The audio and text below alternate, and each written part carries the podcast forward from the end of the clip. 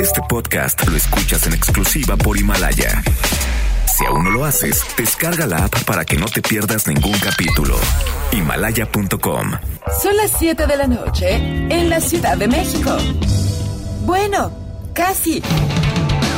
Y luego de seis años. Es muy importante que en este momento la gente revise sus instalaciones de gas. 1785 programas. José José estuvo aquí poco antes de irse a vivir a Miami. Sí, aquí estuvo, y muy amable, la verdad, que muy amable, muy gentil. Seis productores. Más de 40 colaboradores. 23.569 multas de gobernación. Algunas muertes, varias desgracias, un terremoto, otro divorcio, tres circuncisiones, dos gatos, una. Y un derrame cerebral. Inicia Charros contra Gangsters. Con José Luis Guzmán Miyagi, igual de malo. Y Jairo Calix Albarrán, igual de rosa. La dupla más revolucionaria del mundo. Desde sexo y condón. ¡Comenzamos!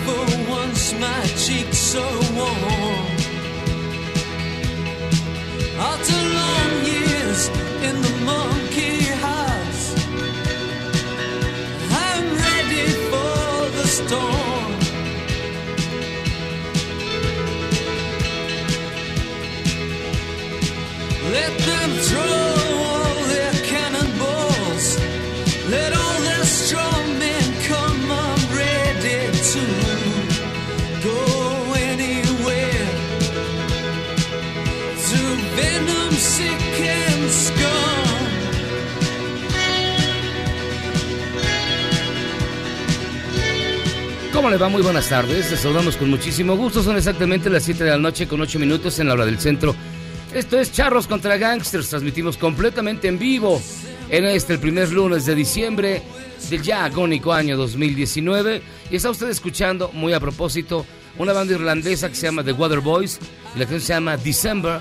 Esta es una mezcla original en 8 track del primer álbum de los Waterboys que data de por ahí del 81. Cuando Zagal de por sí ya estaba grande, ¿o no? Yo no soy grande. ay, ay, ay. Es como Benjamin Button, doctor. No, porque no voy rejuveneciendo. Ay, A lo mejor te va a la mitad nada más. Ahorita en cualquier momento ya anda en Nada, pañales. nada, doctor. nada, nada. No pasé por ese mal rato que es la infancia ni la juventud. ¿No eres so viejo? Sí, Pues con el corazón amargado y triste. Triste, Ay, sí. Dios mío, ¿por qué? ¿Por qué, señor? No no seas así, doctor. apenas es lunes. No, no, espérame, espérame. Ay, bueno, es preparando el camino para el guitarrizas. Oigan, este, no, les recuerdo que usted nos puede escuchar a través de 102.5 de su FM, www.noticiasmbs.com y también descargar el podcast a través de Himalaya. Eh, ahí usted puede encontrar todos los capítulos de este programa, los mil y tantos que ya llevamos, ya se, yo perdí la cuenta. Y también está con nosotros el sonecito. Sí, pariente bendito sea el Señor. Ay, Y el estrenando Supremo relojito. Ay, Ah, sí, lo que este- es. Hijo, Ya. no, Y eso llegó que no es Navidad. el Van apareciendo. El primer año ya se cumplió, ¿va? Van Ya, apareciendo. Fue un, este, un obsequio que me dieron, de- nada más que no eres observador, del Día del Padre. Me lo dio mi hija, que por cierto por acá anda. Me lo regaló con una... Yo vi que te regalaron un seis. ¿Por qué todavía trae la etiqueta? ¿No? Con la 4T avanza. Ah, está bien bonito. Sí. Ah, Este padre. reloj avanza al doble, carnal. O Sí, sea, claro, ojalá. te dura Bueno, más por ojalá. día, te, te, te marca los días de 48 horas. Nomás, un presente nomás de- para que veas. ¿eh? Los seis años van a durar tres. tre- este, Esperemos que sí. Cada año uno los nuevo. seis, tres, ¿Cómo? pero como va a haber reelección, pues ya otros tres. Ah, bueno, eso sí, eso sí. Y también nos acompaña el señor Jairo Calixto Albarrán. Y vamos calentando motores. Muy bien. Sonecito, eres mi héroe. Sí, pariente. Mi Blur. Amigos panoparlantes, un gran abrazo, saludos a todos los que llegaron a diciembre. Concierto bien. Concierto Oiga, y y empezó el frito, empezó a bajar la temperatura. No sé si es la cabina, pero empezó a hacer No, la, es- No, aquí en la verdad que sí la tardecilla. Ya en la mañana. Porque tú sí traes hasta la mascada. No, sí, después. la mascada un- de reata que, que siempre te dame pones. dos, dame dos. No, siempre te Pero pones. bueno, el chiste es que sí hacía frío ya. Y, la, Ya. y ahorita En la ya. en la calle ya bajó la calle ya-. Ya, empiezan a andar, ya se empieza a saludar a los pingüinos. Ya hay que sacar el A los alces, al oso. Los Ya, que sacar la ropa invernal. Sí, el ya, saco ya. largo, ¿no? Oh, saco bueno. ¿qué, qué le digo, A doctor? ver, el saco de sigan, frijol. sigan. El, abri- el abrigo. No, doctor, no se deje. Ah, ya, ya para que hubiera tomado un curso de albur por correspondencia. Llevamos seis años no voy a haciendo lo mismo. No voy a perder Digo, mi ya, tiempo ¿no? en eso. O sea, pocas Ah. neuronas me quedan. Y el frijol es leguminosa, doctor, usted que es tan... gastarlas. ¿Sábelo Tan, todo? tan culto. ¿El frijol es leguminosa? Sí. Sí. Ah, el frijol es carbohidrato. Piénselo Ya, bien. Sigan. No, no sé, no sé. no Siga. sé. Ya. ¿Y cómo se deja albular de una manera tan indigna y tan infame? Que sigan. Ok.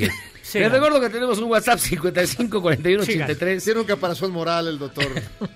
91 45 55 41 83 91 45 para que usted nos llame, nos diga, nos cuente. ¿Fue usted a la marcha Fifi? Así le dicen. Yo estuve por allá, estuvo bien bonita. ¿En qué restaurante comiste? Después de la Ah. marcha. No, ¿En dónde el que más? llevaba cargando las Pues en pancartas. Sí. Sí. Yo voy a bloqueadores para el sol. En En Testal. el. En Testal, estábamos todos los fifís. O si usted te No, tocó no, no, irse a los, a- al Zócalo a celebrar el primer año de la administración de Andrés Manuel López Obrador, no importa, los queremos igual. Jairo, aquí- ¿tú cuál estabas? Yo realmente no fui porque me quedé a ver el irlandés y son 800 horas de, de película. Oye, poco todo el día. Gran película, ¿Sí está gran bien? película, gran película. ¿Te gustó? A mí me encantó. Bueno, es que esa combinación de actores... Están los mejores actores Sí. del mundo mundial. No, hombre, le faltó Brad Pitt. No, bueno, fue- no es esa y, y generación. Chaparro, y Omar Chaparro. Sí. Y Omar Chaparro. Y Tengo la impresión que Omar. Chaparro. Y, sí, No, pero... fíjate que yo la vi Eugenio también el fin de semana. Híjole. No, me gustó mucho. Me, me- me- se me hizo doloroso, la neta, se me hizo doloroso verlos tan grandes. Porque dije, puta, yo tengo la misma edad. Es decir, este. ¿Ya me da de De Niro? Ya, Dani- De Niro. Y que los hayan modificado tanto eh, digitalmente. Sí, parece que estás viendo a Shrek. O al, o al burro. No, no, ¿cómo Este, crees? ahí sí no me gustó. El que me, me sorprendió cañón, en serio, como en nivel de actuación, sí es Joe Pesci. Mis Joe Pesci muy bueno, porque más Es me- me gusta extraordinario, este Joe contenido, que no es el Joe Pesci que estamos el gritón, panchero y, y amenazador. En cambio, Ahora vimos no, al. vino. Se ve al De Niro de toda la vida, que es el que cuenta la historia, el que sufre, el que la vive. Y vemos al Al Pacino de toda la vida, que es gritón, vociferante, Ah, pero el papel pasado de, de, de Jimmy lanza. Hoffa. Pues yo vi la primera media hora y luego el final, directamente. ¿Se brincó al final? Sí. Cuando matan a Jimmy Hoffa. Oh, yo no lo he visto, espérate. ¿Cómo? Pues, güey, pues, este es Ese histórico. ya es histórico. Ah, Ahora, ahora, ahora la- Mm. el, el tema es el debate si qué tanto apegado a la, a la realidad. O sea, que nunca dice que está basado en reales ni nada. Es una película. No, pero mira, fíjate que sí sale. A mí se me hizo muy curioso, por ejemplo. hay- Es que hay escenas que son como recordatorios de otras películas que involucran a los mismos que están. Hay una escena cuando De Niro lleva las armas para los cubanos, Ah, porque están organizando el, el ataque que fracasó El- lamentablemente que a Playa Girón. No, pues no supieron la Padrino melón. No, Cuba, eh, ¿no? la bahía de cochinos. bahía Fíjate que, cochinos. que Playa Girón se llama. No, la playa, pero la bahía se llama playa, este, Bueno. bahía de cochinos. Ahí aparece un tipo pelirrojo que se llama, que se apellida Ferry. Bueno, si ustedes recuerdan, Joe Pesci interpretó ese mismo papel en JFK de Oliver Stone. No, y además, Pues hay muchísimos muchas para la carrera. de- hay eh, momentos que te acuerdas que en El Padrino van a Cuba y es donde salen corriendo de La Habana cuando están todos, ya viene la revolución, los hoteles, los ellos quieren regresar por los hoteles, muchas cosas ahí. Está interesante. Ah, Miren, es- como mucho. lección de historia está bastante bien. Como película, este, a mí no me gustó tanto. Yo sí les aclaro, no me gustó tanto. Las actuaciones no se me hicieron tan deslumbrantes, excepto lo de Joe Pesci. Y los pedacitos que sale Harvey Keitel es extraordinario. Ahí sí. No, bueno, pues es Harvey que es Keitel el- me gustó un chorro. el señor y, y aparecen también otros personajes de, de las películas de, de Scorsese. Buena película. No, buena además película. eh, un nuevo elenco, como nuevos personajes que ya ya que creíamos que no, que se iban a quedar a nivel de comediantes, ahorita no me acuerdo el nombre, pero es el que eh, sale en vinil también, el que sale uno de los productores de vinil. Uno alto de pelo. eh, Ah, claro, claro, No claro. cómo- que tiene una serie de una serie eh, cómica. Sí. Y ahora últimamente he estado haciendo este clase de papeles más rudos. No, bastante Está bueno. me gustó bastante mucho, bueno. sí. Hoy digo, no me gustó tanto. Es que, como habían contado maravillas, yo sí esperaba una gran película. A mí no me gustó tanto, pero sí se me hace muy bueno. Yo creo que es muy bueno. Oigan, y oye, y hay muchas noticias, para, particularmente pues fue la, fueron las marchas. Este Andrés Manuel López Obrador recibió a la familia Levarón y la familia Langford, que son como, eran como 80. Dos horas. Y dos horas estuvieron reunidos.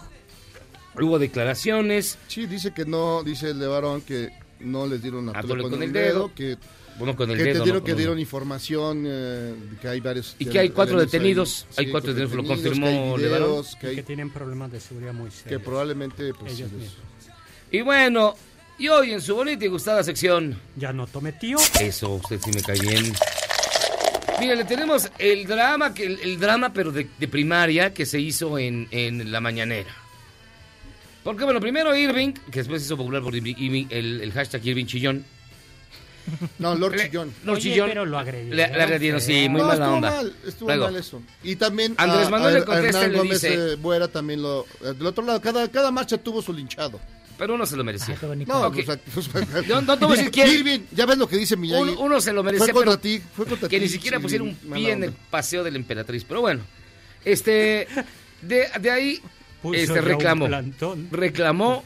El peje le dijo que no, que nada contra él, que libertad de prensa, la, la, la. O no te Y- vayas. y que se me siente el otro, fíjese. Un, un, un, otro de los, yo creo que es el nieto de Molécula, uno de esos que le digo, no pongo nombres, este, se sintió y empezó a chillar. No, No me a mí no me- digan. como mis gatos cuando no pelo uno o al otro, mire, escúchelo usted. Señor presidente, me despido. Yo ya, sí, no, no pretendo venir a la mañanera porque no tiene caso que me discriminen. No, no, no te vayas. No te vayas. Quédate. O sea, somos No libres. tiene caso. Lo que tiene que ya ofreciste disculpas y ya ahorita se van a dar un abrazo. Ya.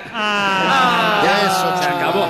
Nos vemos mañana. Eso es. Abrazos. Abrazo Eso es como abrazos, no ¿No balazos. te acuerdas cuando te querías en las fiestas de la prepa que decías, ya, no, ya me voy? ya me voy"? Eh, Lo que pasa pues- es que este tipo que amenazó con irse había atacado a Irving en las redes sociales. No, dijo que le iba a esperar ahí No, a y quería la esperar a la para... salida y que, que nos vamos a ver para el- en el callejón No, de los cates. cosas absurdas totalmente. Le pero- digo, así se ponen. Pero ya también.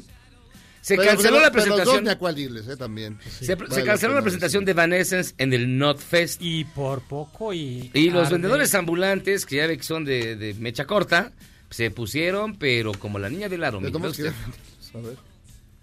De a 50 varos la playera de los culeros que no tocaron. La playera 50 varos de estos ojetes. que- Oye, está bien. Te haces un esfuerzo por 50 acumular boletos de manera chueca y luego te hacen eso. Destumbó la Por- rueda. por Te pasas la vida vendiendo, por este, objetos artículos- piratas Sí. que no pagan para que después el fruto de tu rapiña. Sea. ¿Tú sabes cuánto le costó mandar a hacer sus playeras a este Ay, compa? tiene su gracia. Sea, sí tampoco tan- Sí. tampoco ¿Cuántas tan- regalías no pagó? ¿Cuántas regalías no pagó? ¿Cuántos impuestos? ¿Cuántos Pues impuestos no pagó? me refiero, doctor. A eso me refiero. Ay, sí. bueno, de veras. Ay, Y fíjense que, No, yo ya me voy. Oye, esto me sentí mal. Yo ya me ¿Dónde está ese señor para comer su playera? mire, fíjense que no solamente hoy, este, digo, se celebran muchas cosas, ya es diciembre, pero hoy, un 2 de diciembre, pero de 1975, es decir, hace exactamente 44 años, se lanzó a la venta un disco que se llama Another the Opera, de una banda que se hacía llamar Queen. En su tiempo de lanzamiento fue la producción más cara, el disco más caro de en producirse. Y hoy vamos a ponerles tres rolas porque ustedes escojan una para escuchar el final del programa. Siempre escoges la que quieres. No, nos brincamos Bohemian Rhapsody porque ya está más quemada que la fama pública de Sonecito. Entonces, Ay, ahora, ¿yo qué? este, Bohemian Rhapsody, olvídenlo, no va a aparecer. Le tenemos tres que también están muy chidas de ese mismo disco. A ver, ¿cuáles? Escoja una de estas tres.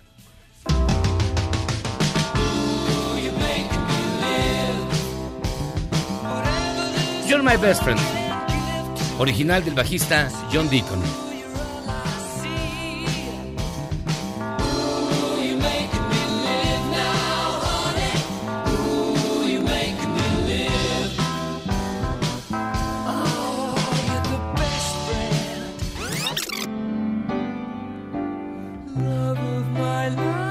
Love of My Life. Original de pues. Esa sí baja Nos nada. conocido como Freddie Mercury.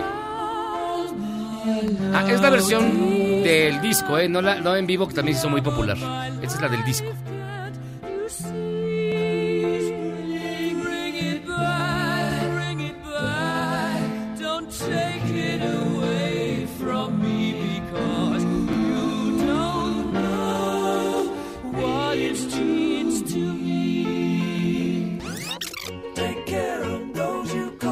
Y Good Company.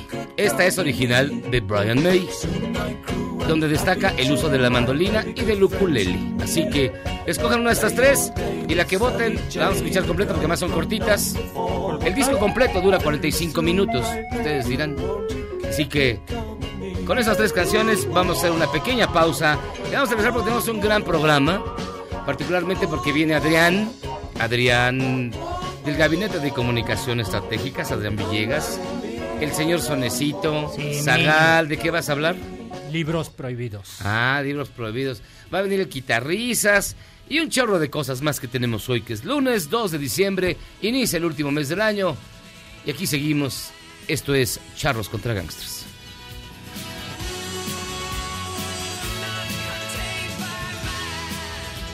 ¿Quieres salvarte del reggaetón? ¿Y esos sonidos que solo te hacen pensar en Omar Chaparro como un buen actor? Charros contra Gangsters regresa después de un corte, solo con la mejor música para una debida sinapsis. Este podcast lo escuchas en exclusiva por Himalaya. Si Javier Lozano regresó al PRI, Es volver al pasado y para muestra un botón. ¿qué les hizo pensar que nosotros no volveríamos al corte?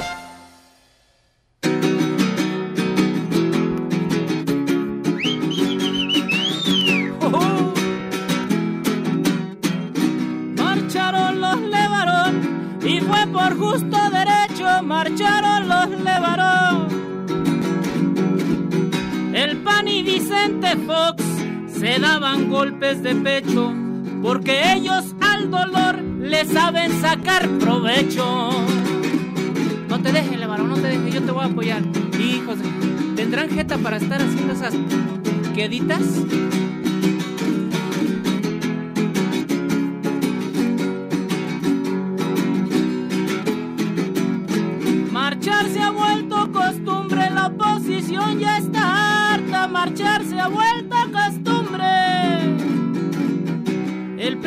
A prender la lumbre, también fue Vicente y Marta, junto con su servidumbre que cargaban sus pancartas.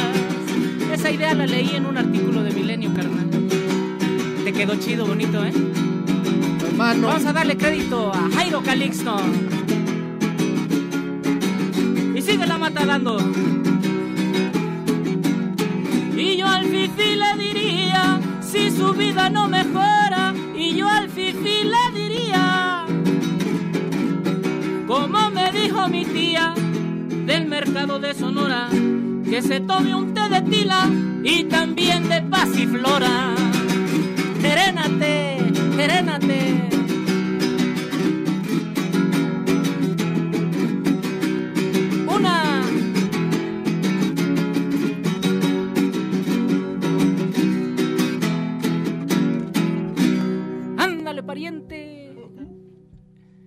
Un chavo ruco en proceso de actualización? Charros contra Gangsters te trae la mejor música luego del corte para que apantalles a otros chavorrucos menos informados. Este podcast lo escuchas en exclusiva por Himalaya. Después del corte, somos más políticamente correctos. Todas y todos estamos de vuelta en Charros contra Gangsters.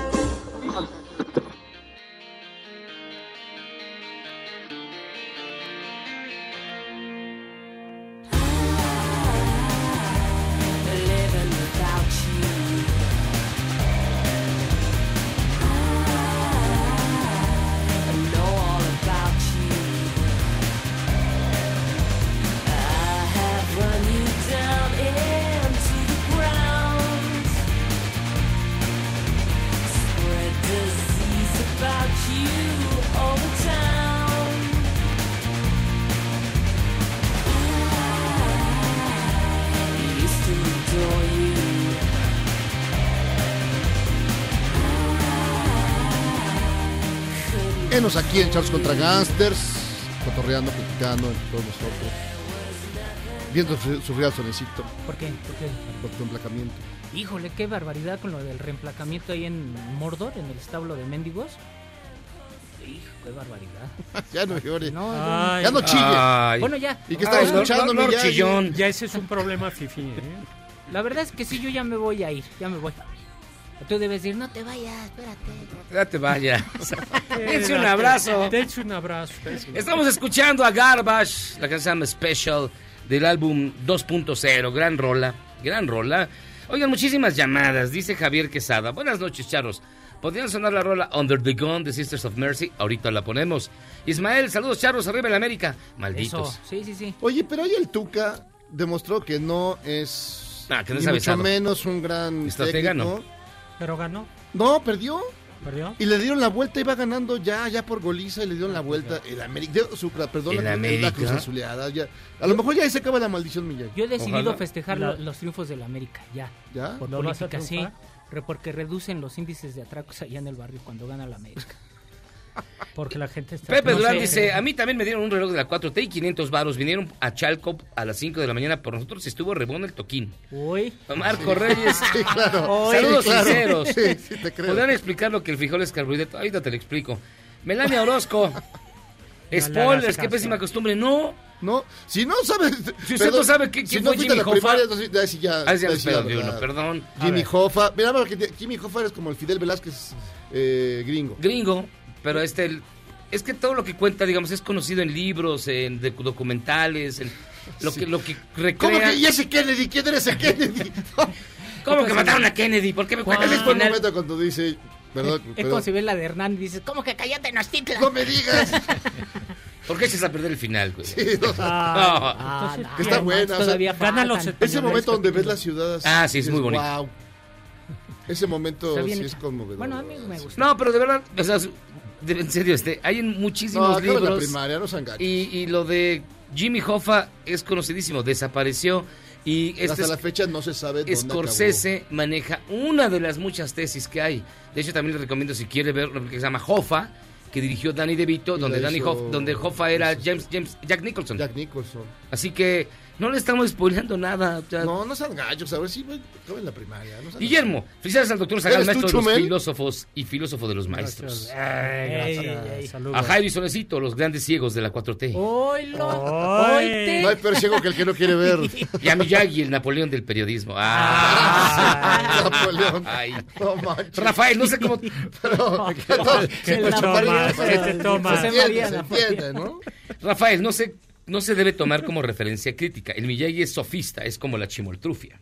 Miguel, sin embargo, lo de Villa Unión, Coahuila, Culiacán, Sinaloa, los masacres de los Levarón, los más de 120 muertos este fin de semana, este son casos aislados, aunque es un término neoliberal. En estos tiempos son casos excepcionales. De hecho, ayer, si ustedes me, me- permiten, del sexenio de Felipe Calderón. Ayer Ay, doctor, fue el día más violento Fue del año. No, más bien. Ayer fue el día más violento en la historia de México. 127 muertos. Pues yo tengo otros datos. Nada más. O sea, nunca antes había habido, ni en la ni en la revolución había habido en la Roma antigua. Complot. 127. Ni a ti la hizo tanta maldad. Miguel, ah, ya, ya hilo de Miguel. Y finalmente, Osvaldo Flores, saludos. Comunico que a partir de la fecha solo podré escucharlos en el podcast. Ah, ¿Cómo? Pues de, de Pero en 19 a Himalaya 21 no horas es el escuchar. tiempo que se ha designado para que yo conviva con mi familia. No me olviden, firmes y leales, siempre charros. Saludos, Saludos. Osvaldo. Deja la familia, escúchanos. ¿Puede, con- Osvaldo. eh, puede ¿Y la familia que te va a dejar familia? tanto como nosotros? No, güey. No sé qué le hace. Puede La familia va y viene. Nosotros. Aquí estamos. O sea, aquí estamos. ¿Cuántos años llevamos? ¿Cuánto, cuánto dura el matrimonio hemos- promedio en México? Hemos durado más que muchos matrimonios. Exacto. Bueno, que varias alianzas políticas. No Susana. Castro, hola, los escucho desde Guadalajara, arriba los charros, saludos. Un abrazo. Y vamos a estar, el viernes estamos en Guadalajara, Susana, así que si nos quieres ir a ver, ahí vamos a estar presentando el libro de fila. Zagal, Sí. ¿no? Está bien bonito. chido su libro, Doc. Como que no le da mucho Pero ánimo miren, al doctor. ¿cómo, No, sí, sí. No lo veo muy ¿Cómo celebramos? Ayer Siete se la cumplió el primer año de la administración de Andrés Manuel López Obrador y para platicar de una encuesta que se llama Luces y Sombras de un vertiginoso primer año.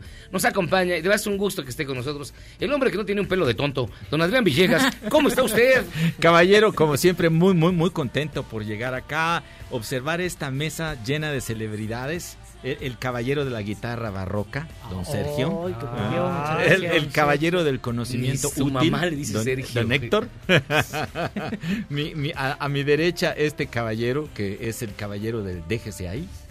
Así Ah, es. nadie me hace caso. Y, y obviamente con, con mi buen Miyagi, al cual ya bautizaron como el Napoleón Del del periodismo.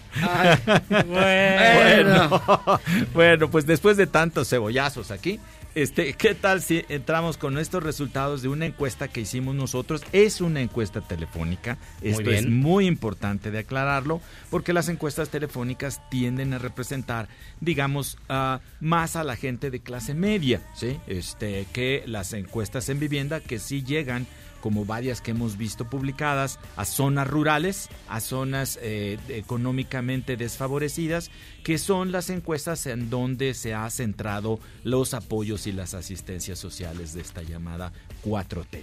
Una vez dicho esto, para que no, no se provoque por ahí ningún enojo, lo que representan estos resultados es la gente que tiene teléfono fijo en su casa. ¿sí? Eh, una, una parte importante antes de entrar en lo bueno y lo malo, las luces y las sombras de este primer año vertiginoso, porque pasaron muchísimas cosas, han pasado muchas cosas, eh, es, la, es cómo ve la gente al país. Si la gente ve al país que va avanzando, que va retrocediendo o que está estancado. Esta pregunta resume el sentir en general de las cosas que a uno mismo le pasa y de las cosas que uno ve le están pasando al vecino, de cómo se entera uno de otras cosas más que probablemente ni siquiera te toquen a ti, como las cuestiones del narco, etcétera, o las cuestiones del dólar, la economía, pero es en, es en general una percepción, un sentimiento de si vamos bien o vamos mal como país y los resultados que tenemos nosotros en esta ocasión. Esta es una serie que ya se viene tomando cada, cada mes. Lo que nos están diciendo es que eh, en este momento 49.5% de la población, digamos 5 de cada 10 entrevistados, ven que el país no avanza pero tampoco retrocede. ¿sí? Es, está en un hiato de ah, aquí estamos pero no vemos necesariamente avance. hiato. Ah, es, exactamente, por favor, eh, Héctor, este si es usted tan amable de, Explíquenos, de- por de- favor. de Es explicarnos hiato. en este en este espacio. Ese en que este- la- se toma de la poesía, el hiato.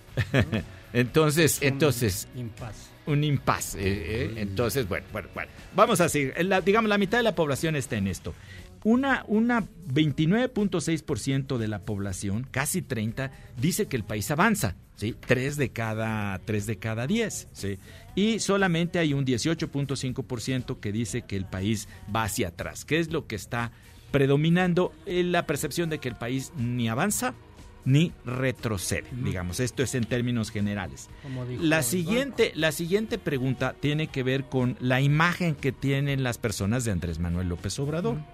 Y lo que estamos viendo es que Andrés Manuel López Obrador, que llega a tener unos números estupendos allá al principio de enero, después de la toma de posesión, en donde andaba con un 80% de muy buena y buena imagen dentro de personas que tienen teléfono en su casa, ha descendido a 50%. Este es un descenso más notorio que el de las otras de las Oh, otras encuestas que son en vivienda, ¿sí? Entonces hago esta aclaración.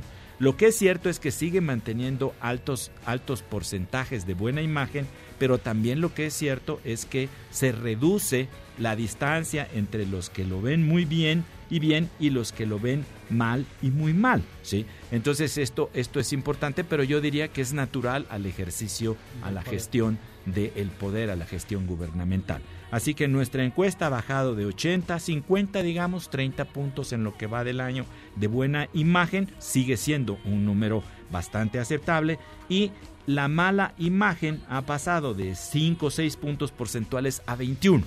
Entonces, sí teníamos que al principio había una gran distancia entre lo, la muy buena y buena y la mala muy mala, y ahora esta distancia, como ocurre con todos los presidentes, empieza a, a mermarse. ¿Sí? Luego, la otra pregunta que es un estándar de la investigación, ¿está usted de acuerdo o en desacuerdo con la forma de gobernar? La primera pregunta es la persona, la imagen que yo tengo de la persona. Ah. La segunda, esta segunda pregunta es ya el ejercicio propio ¿sí? de, la, ah, de esto. O sea, y esto es importante porque Andrés Manuel y sus mañaneras han terminado por enervar a algunas personas que no les gusta este mo- modo de comunicarse por la forma en que aparentemente sienten que se burla de los demás, pero para otros les gusta bastante, ¿sí? Así que bueno, las cosas están divididas. Entonces, en el sentido de está usted de acuerdo o en desacuerdo con la forma de gobernar del presidente, ha pasado también de los 80 a los 60% el acuerdo, todavía sigue siendo una cuestión relevante tener 60% de acuerdo. Sin embargo, de mm, porcentajes de 15% de desacuerdo ha crecido ya al 39, 40% en nuestra encuesta. Simple y sencillamente ratificamos lo que otras encuestas tienen, sigue estando bien digamos, la forma de ver el ejercicio de gobierno de Andrés Manuel, pero también crece la gente que no está de acuerdo. Ahora, esta siguiente pregunta era muy interesante porque todos sabemos que cuando hay un cambio de cualquier cosa, hay un cambio de empleo, hay alguien que se divorcia y se vuelve a casar o simplemente se generan expectativas. ¿ok? Y esas expectativas le preguntamos a las personas, cuando supo que Andrés Manuel López Obrador y Morena gobernarían por seis años, o sea, nos remontamos a julio del año pasado, ¿Qué tanto gusto le provocó ese hecho? Y lo que nos encontramos es que a los entrevistados, 40%, 41% les, les dio mucho gusto la victoria de Andrés Manuel y de Morena. Y solamente a un 20% le- les provocó nada de gusto, o sea, disgusto. Ahora, a los que tenían mucho gusto ese día, les preguntamos y cómo se sienten en este momento a la vuelta de un año de ejercicio de gobierno, pero ya un poco más desde que él ganó. Y lo que tenemos es bien interesante porque de esos que tenían mucho gusto, de ese 41%, el- la cuarta parte de ellos aumentó el gusto. Aumentó el gusto después de todo este tiempo que Andrés Manuel ha gobernado. Un 48% dice sigo igual, o sea, sigo teniendo mucho gusto. Y solamente un 25-26% dice disminu- disminuí mi gusto. Y a los que nada les gustó, ¿Qué tanto se sienten ahora? Bueno, el 30% de esos que nada les gustó siguen sintiéndose con nada de gusto de Andrés Manuel y un 62.5 dicen que siguen igual. Conclusión, estamos totalmente polarizados. Aquellos a los que les dio mucho gusto la victoria de Andrés Manuel siguen conservando en esencia ese gusto y aquellos que se disgustaron con la victoria de Andrés Manuel siguen disgustados también. O sea, seguimos en un país cuya sociedad está polarizada. Sin embargo, ahora vamos a ver las cosas que Andrés Manuel eh, le hizo, hizo, hizo bien de acuerdo a, lo que nos dieron en las contestaciones. A un año de gobierno de Andrés Manuel, a usted en lo personal, ¿en qué le ha beneficiado el nuevo gobierno? Esta es una pregunta directa. ¿En qué le ha beneficiado? Tengo mi programa de tele. 14.3% dice el apoyo a adultos, a jóvenes, etcétera, sí, apoyos sociales. Un 4% el apoyo a la educación, un 3% a creación de empleos, el aumento al salario mínimo, combate a la corrupción. Son los parte de los temas que tocó el día de ayer el presidente. Están claros de a que algunas personas les ha beneficiado. Sin embargo, en este segmento de la población que nosotros tocamos, o sea, gente que tiene teléfono en su casa, 61% dice que ellos en lo personal no han sentido ningún beneficio con eh, el gobierno de Andrés Manuel. Ahora, ¿cuál es la mejor medida que ha tomado el presidente hasta ese momento? Indudablemente los apoyos sociales, 17.4%, las medidas de austeridad, que gustaron mucho, 10%, combate a la corrupción, 8%, apoyo a educación, becas, 5-6%, combate al huachicoleo, combate a la delincuencia, creación de la Guardia Nacional, quitar pensiones a expresidentes, nuevas reformas, reactivar las refinerías de Pemex, disminución del precio de la gasolina. Ahí está lo que la gente siente que son los logros de este primer año de gobierno. Ahora también la gente que no siente que haya implementado mayores cosas al respecto, fundamentalmente son cosas que tienen que ver con que la inseguridad aumentado. Sienten que la inseguridad ha aumentado y que ah, no termina por definirse cosas que los benefician económicamente. Y si quieren, pues cerraría con cuál es el principal problema del país. Les preguntamos a 800 personas y mayoritariamente 47% de la población, 46% nos dice en este momento lo que aqueja a los mexicanos es la inseguridad. Ya la corrupción se fue a un segundo término, un 13%, etc. Pero muy lejano, ¿no? Ya muy, muy lejano. Ahorita lo que aqueja al gobierno de Andrés Manuel López Obrador es esta percepción de inseguridad. Y después le preguntamos a la gente ¿y qué tanta capacidad tendrá el señor López Obrador para resolver estos problemas y en general nos dijeron de los 70, set- casi 80 que la gente tenía al principio seguridad de que Andrés Manuel, nuestro presidente, iba a poder resolver los problemas, ahora ha descendido a un 57.5%. En síntesis, sigue siendo una imagen muy fuerte, una percepción muy fuerte de, de- de Andrés Manuel, pero crece sí un segmento dentro de un segmento de la población, la desconfianza de que las cosas no están saliendo bien y una cosa que preocupa indudablemente es que la percepción generalizada es que este país no se mueve ni para adelante ni para atrás, digamos, dentro de la Bueno, perspectiva y la de percepción la clase, de INEGI y del Banco de México, ¿no? Que va, que va con muchas cosas. Ni ha pasado esta oscuridad que, que, digamos, eh, era argumento de algunos de que el peso iba a estar terrible, de que iban a pasar una serie de calamidades así cat- catastróficas, etcétera, etcétera. No han ocurrido, pero tampoco han ocurrido los aumentos en el incremento de la productividad, en el incremento del Producto Interno Bruto, etcétera, ¿sí? O sea, no ha ocurrido ni lo que algunos auguraron como cosas muy negativas, pero tampoco ha ocurrido lo que algunos esperaban que iba a ocurrir con este país. Digamos que así estamos, así están los mexicanos, entre la luz y la sombra. Y a mí en lo personal lo que me preocupa es que entre unos y otros no terminen por encontrar el punto, el punto medio. O sea, algunos que están en la luz de que todo va bien, rechazan cualquier cosa que sea crítica y algunos que están nada más en la posición de todo criticarlo no reconocen No, que también Nunca. ha habido una serie de cosas en donde este país ha mejorado. Así Vamos que bien. bueno, pues así está el primer año de, de- de gobierno y faltan cinco, caballeros. ¿Es en serio? En, en serio, en serio. Son, Nada más llevamos faltan- uno. Faltan cinco. Para que no he seas desesperado, faltan yo he cinco, otras piénsalo así. encuestas donde son orden de 68 hasta 70% Sí. de aceptación. Supongo que esas encuestas fueron a la... Esas encuestas están en teléfono. vivienda, exactamente en vivienda, y tocan zonas rurales y zonas, ah, digamos, desfavorecidas económicamente. O sea, Entonces niveles socioeconómicos cambia, bajos. cambia de manera Camba, importante, camba ¿no? según el nivel socioeconómico Claro. en que te encuentres. Clase ¿sí? No, pues si le haces la encuesta aquí en más virreyes, pues es otra Ah, cosa. o sea, ¿no? si haces una encuesta, por ejemplo, en, eh, en, eh, digamos, en Twitter, ¿sí? En donde las cosas son terribles, O sea, tú Es sabes que las cosas hacer. salen ah, terriblemente parejas y es, es ah, de un lado a otro se es con todo. Son bots. cañonazos, No, o sea, son cañonazos, sí. absurdo, sí. Pero si haces las cosas y esto lo divides por segmentos y lo divides en términos de lo que piensan los, los baby boomers, o sea, los mayores de edad, la tercera edad, lo que no piensan los babies. jóvenes, ya no son tan babies, son los old boomers. Ah, entonces, en ese, en ese sentido, lo que vas a encontrar es que la sociedad también está claramente segmentada en diferencias según su nivel socioeconómico y según su grupo de edad. Según su edad, ¿qué tal están? Según, según su edad, te- lo que tenemos es como paradójicamente que en la gente de mayor edad, ¿sí? No necesariamente está tan bien la imagen de Andrés Manuel. Ya se conoce de tiempo atrás, o sea, las ayudas sociales ya vienen también de tiempo atrás, pero los jóvenes han sido particularmente beneficiados de ciertos segmentos con el programa de jóvenes hacia el futuro, con toda una serie de cuestiones que se han venido dando. Ahora, la cuestión es ah, qué tanto va a dar esta situación para más, para seguir apoyando de esta manera y qué tanto no se van a generar los empleos que mucha gente espera, porque el programa de después inversión de chorro mil de- millones. por- ¿no? por- por- ah, ese es también otro punto importante. es- son detalles de la encuesta.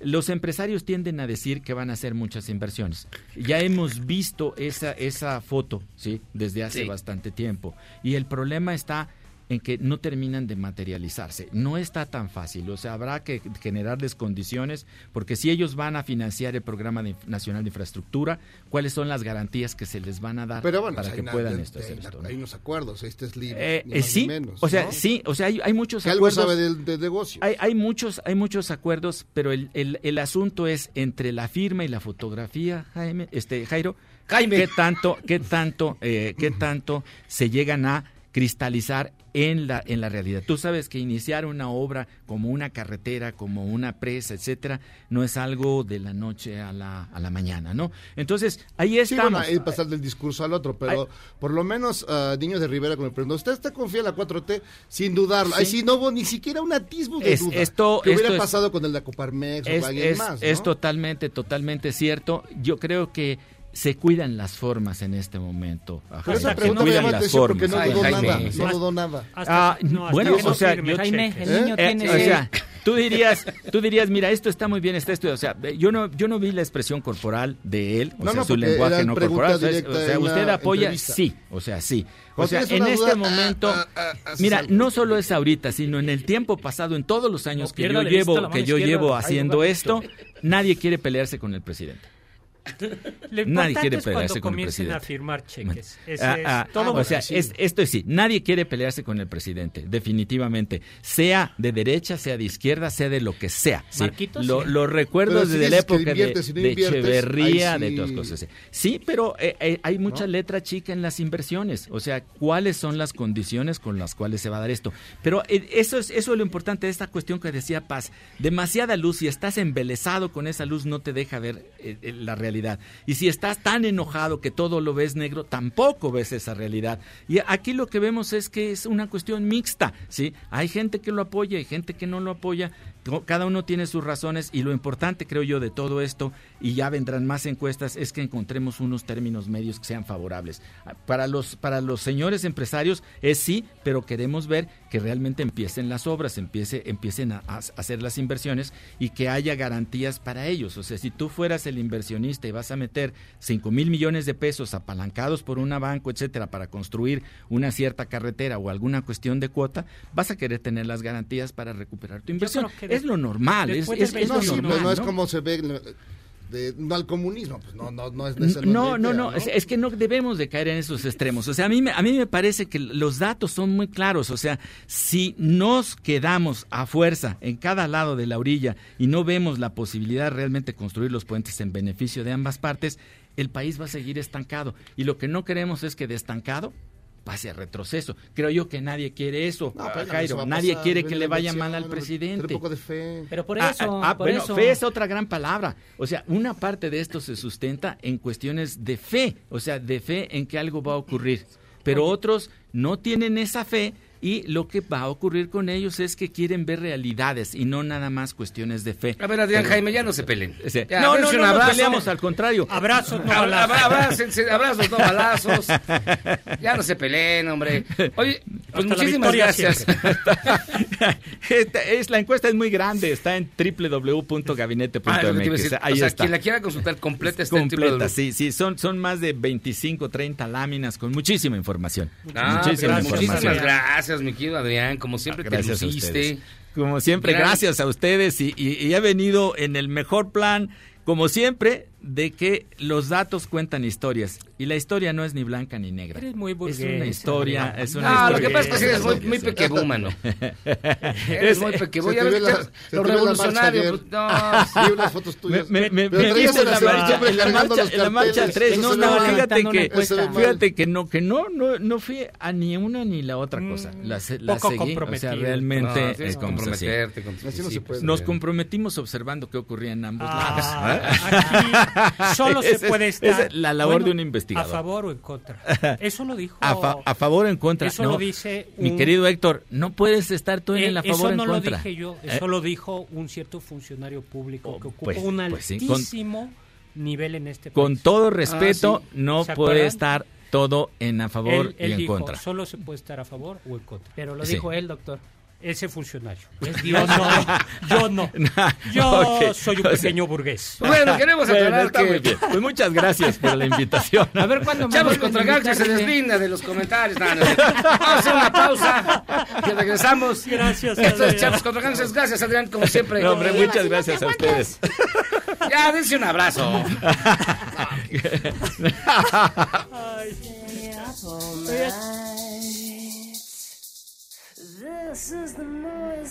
Errar es humano y perdonar divino. ¿A poco no se siente chido negar que fuiste uno de los 30 millones? Si aguantas este corte largo pero ancho, descubrirás por qué es tan chido. Este podcast lo escuchas en exclusiva por Himalaya. Lo único mejor que un día sin embotellamientos es poder escuchar charros contra gangsters en el periférico. Voy a hacer lo mismo que hace López Portillo y no pago para que me peguen. Continuamos.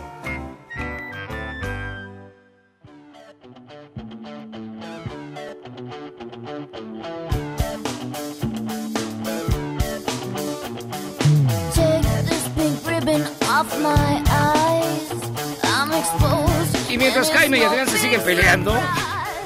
No, Adrián, muchas gracias. No, hombre. Gracias, Adrián. Adrián Villegas con sus siempre acertadas encuestas. Te dijo Jaime Duende, ¿te vas a dejar? ¿Perdón?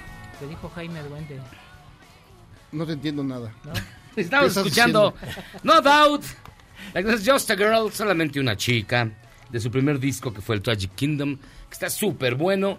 Y oigan, hay muchísimas llamadas, mi querido doctor Zagal, fíjese, dice José Luis Abreu, escuchándolos en vivo desde Uruguay. Saludos, Ah, saludos. Uruguay. George dice, Yagi, ¿qué días estarás en la fila de Guadalajara?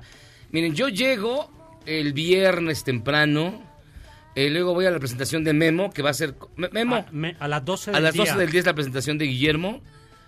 Y luego me quedo con Zagal A a, la las ocho de presentación la noche. a las 8. En el interín vamos a ir a buscar tortas ahogadas. la, la, la. En la noche va a haber fiesta. Vamos a ir a los tequilas. Vamos a ponernos una de nevero. El sábado ya voy a estar por ahí rondando. Y este nos quedamos a la fiesta que falta.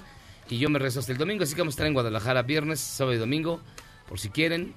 Ahí nos vemos. Ahí nos vemos. Y no nos, no nos fallen en la presentación de Zagal. No tenemos público allá. Sí, vayan, por favor. Y a la de Memo. Y dice Shander, ya se les olvidó cuando mataron a los indocumentados en el norte del país. ¿Cuántos fueron en esa ocasión? ¿O es que aunque fue matanza en México por ser indocumentados no cuentan? No, digo, no, no se nos ha olvidado. De hecho, ocurrió, si mal, si te ¿no? refieres a esa, fue la masacre de San Fernando, Sí. allá en Tamaulipas, lo del camión que fue horrible. Y, Y no, es- no se nos ha olvidado. Y esa es una de las documentadas. Y es exactamente, ha habido bastantes. Juan Carlos Nolasco, si Villa es el Napoleón del periodismo, entonces ya le está llegando su Waterloo. Ah. Pero al final te enterrarán en el hospital de los, inválidos- de los in- Sí, inválidos. pero al final me van a recordar, fíjense. Mm, mm, mm. Miguel, si los, sí, los charros contra gangsters han sobrevivido más que un matrimonio, efectivamente, pero hay que preguntar el precio en minutos bajo el agua que ha costado. Si yo te contara, amigos. si Hombre, Ay, no tienes una idea, hermano. Gracias. Pero miren, amigas, amigos, Sonecito, Sí, Zagal. Cairo. Dime, dime. A mí, hoy en día todos tenemos una gran historia que contar. Desde encuestas sobre Andrés Manuel hasta todo lo que ustedes quieran. ¿Qué mejor que hacerlo en Himalaya? La aplicación más importante de podcast del mundo que llega a México. No tienes que ser influencer para convertirte en un podcaster. Descarga la aplicación Himalaya, abre tu cuenta de forma gratuita y listo. Comienza a grabar y publica tu contenido. Crea tus playlists, descarga tus podcasts favoritos, escúchalos cuando quieras sin conexión. Encuentra todo tipo de temas como tecnología, deportes, autoayuda, finanzas, salud, música, cine, televisión, comedia, ¿qué te digo? Todo está aquí para hacerte sentir mejor. Además, solo en Himalaya encuentras nuestros podcasts exclusivos de XFM, uy, qué padre, y MBC Noticias, La Mejor FM y Globo FM. Ahora te toca a ti. Baja la aplicación para iOS y Android o visita la página de Himalaya.com. Himalaya, la aplicación de podcast más importante a nivel mundial, ahora en México y también los suyos están ahí en También Himalaya, están ¿no? ahí, está el banquete. Está el banquete del doctor Zagal, están también tus, tus rolas aparte, ¿no? Están también por ahí en los podcasts descargables. Él es influyente. Él es influyente. Ni, su- programa tiene ni tiene podcast aparte. Usted dirá. Este. no, pero eso ya lleva años, fíjate que. Eh, desde, Toda influyente desde hace tiempo. desde hace mucho tiempo. por- Porque más. lo ha pedido el pueblo. Ay, hijo. El pueblo, bueno. No, ya Sí, lleva rato. Jimmy Hoffa de la jarana, no, ya cabrón. lleva rato el- el- los podcasts aquí en, en Ya, bien, un rato. Ya tiene. No, sí, ya lleva añitos. Ay, qué bonito. Qué bonito. Qué bonito. Pues vamos a hacer una pausa, fíjense. Ya se acabó la primera hora. Así nomás. Así que regresamos. Y todavía falta que venga el quitarrisas a hacer rematar. también el análisis del primer año de gobierno de López Obrador. Pero antes está Zagal con los libros prohibidos. Está este Ah, muchacho. sí, sí, mi niño. Así tenemos todo. Todo. Y el debut, no, van a- también va a estar el Michael haciendo sus, sus cápsulas deportivas que están rete padres. Así que pausa, vamos y venimos.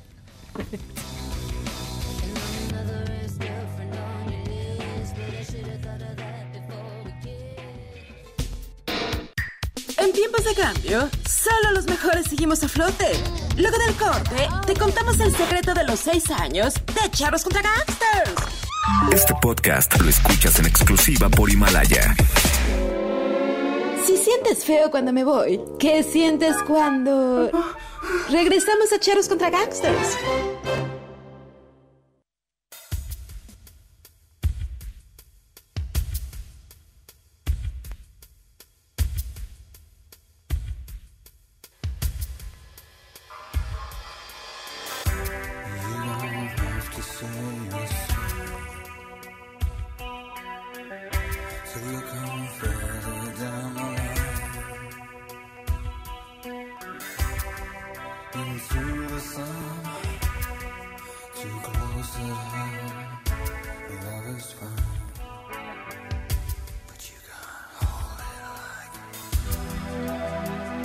En Charlos contra Gangsters. Eh, Javier Quesada nos la pidió. Aquí está Under the Gun, The Sisters of Mercy.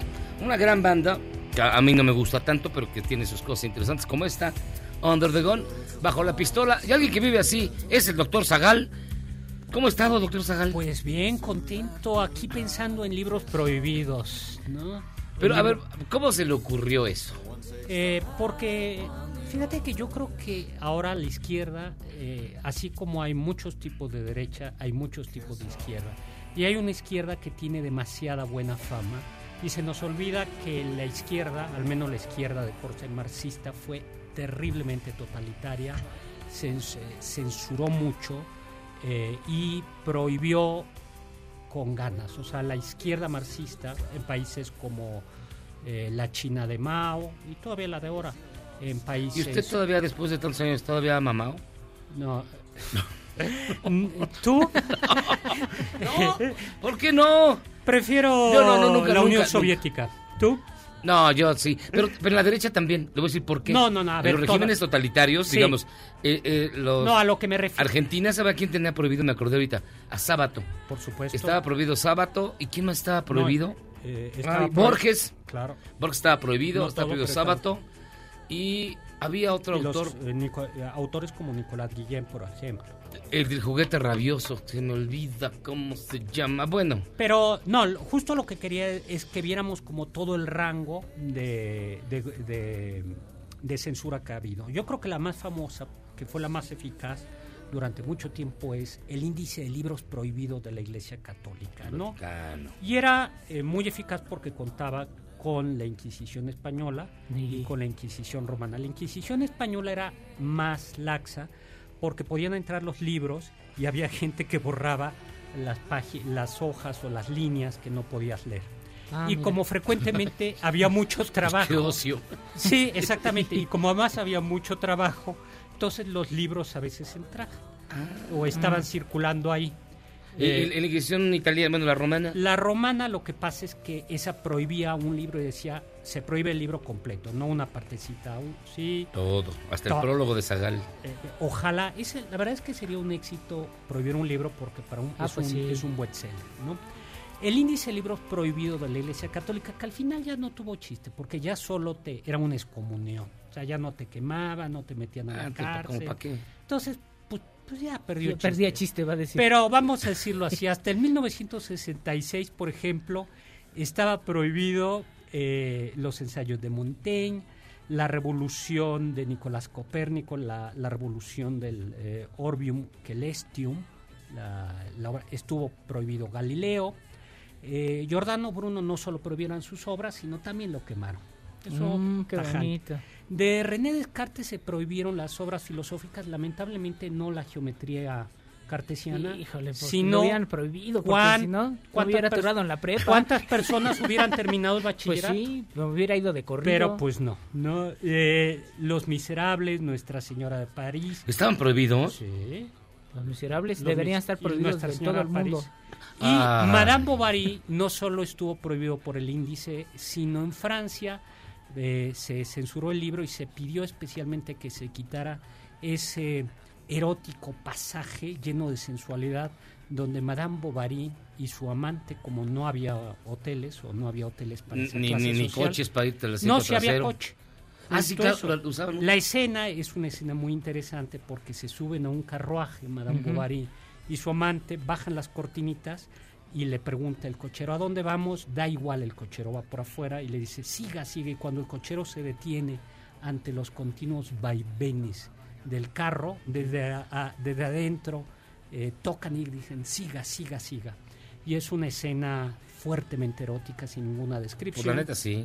y le pidieron que podía circular ese libro siempre y cuando esa escena fuera Se ido a perder el chiste. ¿No? ¿El amante de Lady Chatterley también estuvo prohibido? Eh, no lo sé. La, Es muy- la es lista, era- pues, es de la misma- la de lista la es misma una onda. lista muy, muy, muy larga. Muy larga. Por ejemplo, estuvo prohibida el. Larousse, el, sí, por supuesto, el diccionario Larousse. Ah, no. Claro, el ¿Pero diccionario. por qué? Porque tenía, eh, tenía entradas, tenía algunas eh, ocurrencias o algunos pasajes eh, poco eh, Poco edificadores. Poco edificantes, ¿no? Eso. Pero la Unión Soviética con Stalin, eso que no se nos olvide, también se plantó muy bien. Por ejemplo, estuvo prohibido Rebelión en la Granja, esta gran novela de Orwell. Le pregunto por qué. Eh, pues porque habrá sido, ¿no? Doctor Shivago, ¿no? Que pues, representaba a la Rusia bolchevique. Es que plantean a, a- a- a- Yuri Shivago como un héroe, incluso ni siquiera contrarrevolucionario, No. sino aristócrata, que es lo que más les ardía a los... Claro, te a- fusilaban. a ¿Tú, ellos. sabes, ¿Tú sabes cómo te fusilaban en la Rusia, en la Unión Soviética? Llegaban y No, no sé, tenías y tenías que mostrar las manos. Si tenías callos, como las que tú tienes, no te fusilaban. Si no tenías ningún tipo de callo, quiere decir que Y eras- Stravinsky, todos ellos eran músicos. pues podían haberlos fusilado, dependiendo del tipo de callo. No, el chiste es que tuvieras manos de trabajador. Entonces, si tú tenías manos de trabajador, eh, pues ya pasabas. Archipiélago Gulag de Solzhenitsyn también estaba, porque retrataba justo los gulags. eh, No, pues esos- él estuvo en uno. eh, estuvo ahí, ¿no? Robinson Crusoe estaba ¿Cómo? prohibido porque, pues sí, porque Robinson Crusoe se comporta como un esclavista con viernes y porque además Robinson Crusoe reza y el papá Robinson Crusoe reza para que su hijo eh, regrese. Es una rezadera. Y, hay demasiadas cruces ahí y eso no estaba bien, ¿no? Las uvas de la ira de Steinbeck, eh, que pues la verdad es que su contenido es bastante social, sin embargo está también estuvo prohibido en una buena parte del estalinismo porque se rezaba demasiado, ahí hay demasiadas cruces, referencias bíblicas. Pero quien yo creo que se gana el precio de la censura, se gana el premio hoy por hoy es China. No los nazis, seamos honestos. A ver, Usted que tiene su corazón nazi... No, no, no, yo no tengo ese, tú eres el... a mí. Pero, Oye. también los gobiernos eh, gringos también... eh, Sí, pero, pero de Incluso ningún- la persecución, No, el macartismo pero fue de ninguna, bastante bravo. De ninguna manera como, como No, por eso, pero digo, tampoco podemos Sí, odiarlos, ¿no? Sí, pero de ninguna manera como China. A ver, hoy Y por acá hoy- en México también No, tenemos oh, lo nuestro. Pero nadie como, o sea, nadie Digo, se nada más puede para balancear, doctor. No, es que no, yo creo que es- ese es justo el punto. O sea, en la Revolución Cultural estaba prohibido Romeo y Julieta, estaba prohibido el Quijote, estaba eh, prohibido eh, Crimen y Castigo, la Biblia, pero no solo eso, sino que además hoy por hoy, hoy China tienes un acceso muy restringido, no tienes Facebook, no tienes YouTube. Usted tampoco, doctor. Bueno, pero eso es porque no quieres tenerlo. El molinito ¿no? es una extensión de China. Eh, Ni lo sabía. Eh, no, pero bien, pero, a, a tu internet no, no llega ahí. Tiene, tiene muy poco de veras porque pedías este todavía era del de cablecito. ¿En De veras sí llegaron a- No, hasta no, después ya, porque ya. era la, por la demanda del no sí en verdad de este del, del- bueno no se pueden decir marcas pero no pues la que era anteriormente la que era la mandona que no había competencia pues no hasta la No hasta hace ya. poco ya puso el internet así de Cuba sigue teniendo también lo suyo, porque Cuba en estricto sentido, como la propia... No, lo que pasa es que se roban las antenas, pues, si no, por eso no hay. ah solo que sea por eso Solamente, ¿verdad? O sea, que Ese, ese de- repetidor que vendieron como fierro, Ese que ese, puse el- de techo ahí en eh, eh, ese que vendieron por kilo.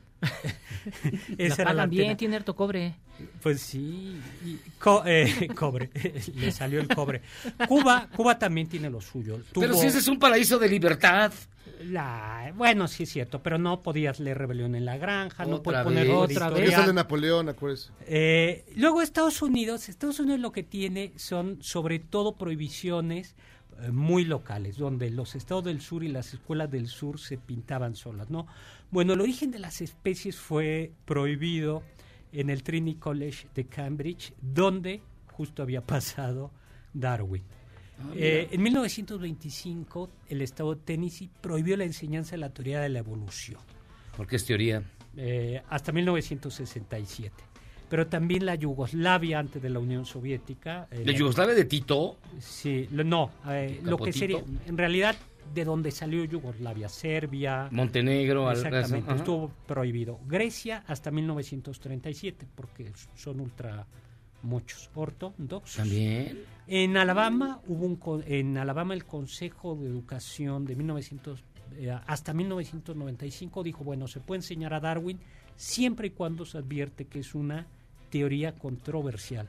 Y todavía hoy por hoy en California las escuelas religiosas tienen el derecho a no enseñarla. Eh, un detalle simpático. eh, en mi, el Matar a un ruiseñor de Harper, Lee, de Harper Lee, que habla del racismo. Sí, sí, sí. Pues en 2017, estamos hablando de 2017, hubo por ahí una universidad de un high school de Mississippi que retiró el libro porque se incomodaba a los alumnos sureños y blancos, por supuesto. Tennessee en 2019 hubo una escuela que prohibió, es decir, este año, a Harry Potter por promover el, el oscurantismo. El ocultismo, porque El sí, oscu- ves que una historia de maguitos pues, está medio gacho. ¿no? es el Bible Belt, ¿no? Eh, también hubo por ahí otra en el sureste, en el sur de Estados Unidos que prohibió el código da Vinci por hablar de la sexualidad. Yo la prohibiría por mala. Eh, Por, sí, por pésima. Por mal escrita, pero bueno. Lolita estuvo, De pro- Nabokov, estuvo ¿cómo prohibida en? Francia, Inglaterra, Argentina y Sudáfrica y en algunos lugares por hablar de esa eh, relación entre una chica. Es que es un libro muy polémico el de, este está- de Nabokov. Aún hoy sigue siendo muy polémico.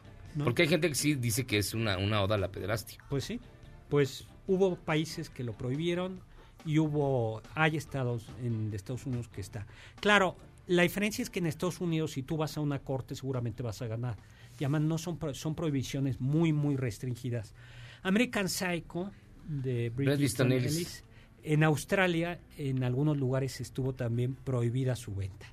Y por supuesto, Arabia Saudita yo creo que es junto con China uno de los países que más prohíbe, bueno, prohíbe el alcohol, prohíbe comer eh, Carne de puerco. carne, carne de cerdo eh, y prohíbe todo tipo de libros. Pero por ejemplo, los versos satánicos de Salman Rushdie están prohibidos hoy por hoy en Bangladesh, en Irán, en Kenia, en algunas partes de la India, en Kuwait, Liberia, Arabia Saudita, por supuesto, Malasia, que es el país con más musulmanes del mundo, Senegal, Pakistán, Sri Lanka, Tanzania, ¿no? Y luego, una muy curiosa, Tailandia tiene prohibido el cuento y la película del Rey y yo, que es bastante mala. Pero ¿En serio? Sí. ¿Pero cuál versión? ¿La de Jules Briner o la nueva? Las dos. Y yo- Ah. porque se burlan de lo. Porque sale mal parado el rey. y la verdad es que Tailandia también tiene Bueno, una es que ley. si sale mal parado siempre es como para reírse, la neta, sí, perdón. Bueno, eh, a tanto no sé, pero digamos que se burla del monarca tailandés. De- ah, porque antes era Siam. Sí. Y Tailandia tiene una ley eh, donde castiga, eh, se puede castigar pe- penalmente a quien critica a la monarquía. Y Adolf, bueno, los nazis eh, se lucieron. Que se pintaban solos para eso de quemaron, prohibieron, por ejemplo, Fro- por- Freud estuvo prohibido. Además, no solo eso, sino quemaron montones de obras de, de arte. ¿Es cierto que Arte también estaba prohibido H.G. Wells? Eh, sí, por considerarse decadente, ¿no? Y en general toda todas las críticas eh, a la, eh, la ciencia ficción, pero ah, era, agarraban parejo. Y mi lucha de Adolf Hitler eh, está prohibida su impresión en Alemania. En Alemania. En Holanda está, es ilegal eh, venderlo, pero no prestarlo. Eh, Ah, o sea, lo puedo comprar y se lo presto a alguien y no o es ilegal. si tú puedes llegar a- con él, lo que no puedes venderlo, pero si alguien lo puedes prestar en Alemania es mucho más, más estricta, ¿no? Eh, y México lo que tenía era por vía de la Secretaría de Gobernación de Buenas Morales y de, ¿cómo era? Tenía una comisión que dictaminaba y podía por vía de moral ir encasillando, eh, poniendo libros, ¿no? Y películas. Y, bueno, películas La Sombra del Caudillo. El Departamento de Censura de Gobernación era bravo. Bravo. Ahora, no tenía, por ejemplo, prohibido el libro, ¿no? ¿Tú de cuáles te acuerdas de libros prohibidos en México? Pero prohibidos, prohibidos, es decir, que hubiera eh, una, una ley.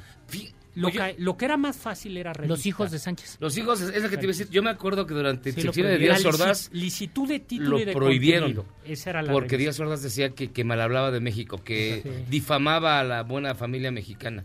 Y le costó el puesto a este Arnaldo Orfila, que era el director del Fondo de Cultura Económica. ¿Que salió? y salió. Pues creo que los tiempos han cambiado, ¿no? Los tiempos han cambiado, aunque China y Arabia Saudita, con quienes ¿Qué obsesión México- tiene por China y Arabia Saudita? Bueno, que hay 1.200 millones de personas que no tienen derechos humanos. Creo que es una buena obsesión, ¿no? O no se respeta. Bueno, todo el tema de la discusión de los derechos humanos está prohibido en Estados Unidos, en China. O sea, el, el, el tema de- el tema derechos humanos es un tema tabú. Hoy usted quiere pelearse con todo el mundo, ¿verdad, doctor Salgado? ¿Qué le Se pasa? declare la guerra a China. No, con México no. Yo creo que en México estamos en un momento muy sano, me parece. Oigan, escuchando Omega Man, de un gran álbum que es el Ghost in the Machine, que el mismo Sting declaró que está basada en sus lecturas de Arthur Kastler, un, un escritor que también estaba prohibido en la Unión Soviética, particularmente por su gran novela Darkness at Noon. Es, es buenísima porque habla de los juicios de, de Moscú y la intolerancia de, del, del régimen de Stalin. Y Omega Man está basada en un libro que después hizo película que se llama Soy Leyenda. Bueno, todo eso es únicamente para presentarles al buen Michael, que sigue haciendo sus pirinos aquí. Nos descuidamos y grabó una cápsula para usted. Le escuchamos. Ya llegó la Navidad y con ella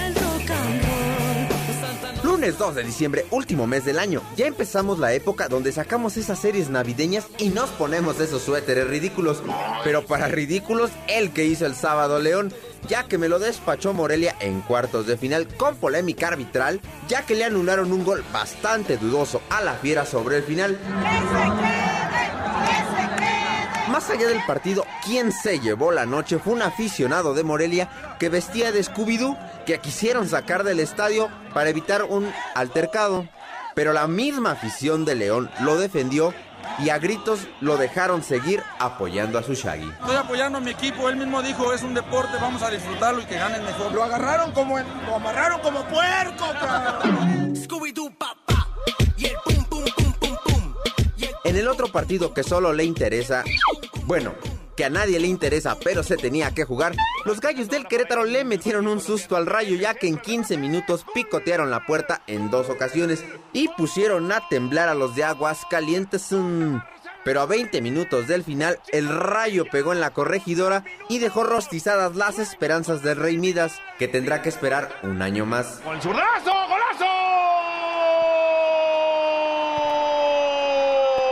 ¡Gol de Maxi! Quiere encarar la marca de Medina, se acomoda para patear, le pegó. ¡Qué golazo!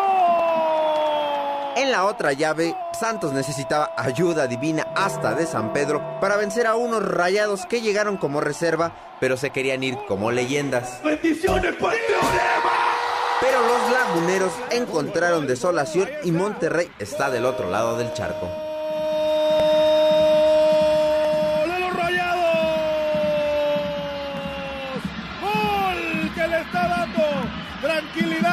Equipo de Monterrey! No podíamos entrar con otro himno que no fuera este, ya que todos daban muerto a los de Cuapa en un volcán que se cae a pedazos como este gobierno. Yo tengo otra información. Y las águilas dieron cátedra a unos tigres que les llovía sobre mojado. La gran figura de este partido fue el titán Carlos Salcedo, ya que con su juego demostró una vez más por qué regresó tan pronto de Europa. Yo soy inevitable. ¡Y Salcedo lo derriba! ¡Y el árbitro marca penalti! Pero inevitable reírnos de ti, compadre, porque diste un juego terrible, regalaste dos balones al AME que desplegaron sus alas directo a las semifinales buscando su siguiente rival. ¡Tráiganme a Thanos! Las semifinales se jugarán de la siguiente manera. La monarquía se medirá a las Águilas del América y Rayados se medirá a la pandilla de Monterrey. Bienvenidos a la gran final internacional de la Red Bull Batalla de los Gallos 2019. Ya por último, y en los mundos bajos se disputó la final internacional de Red Bull Batalla de los Gallos. Para la gente refinada y fifi que no conoce esta competencia, es una batalla de rap donde el máximo exponente es mexicano. Asesino estaba a punto de llegar a la final por el título, pero fue eliminado en las semifinales, quedándose posteriormente con el tercer lugar. Y hasta aquí el resumen de lo más importante de la Liga MX. No olvides echarme un grito en mis redes sociales AR Deportes Mex. Nos escuchamos el próximo lunes y nos vemos en la cancha.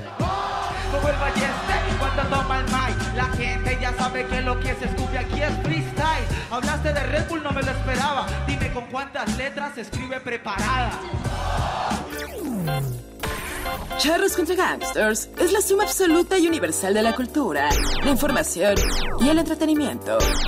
¡Ja! No es cierto, pero siempre quise hacer una cortinilla igual a las de otras estaciones.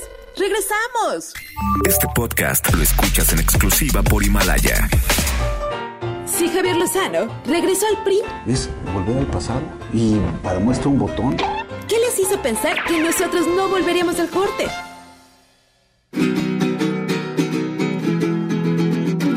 Doctor, vamos a cantar un, un son prohibido por el santo oficio. Inquisición, fuego, pecado. Se llama el chuchumbe. No.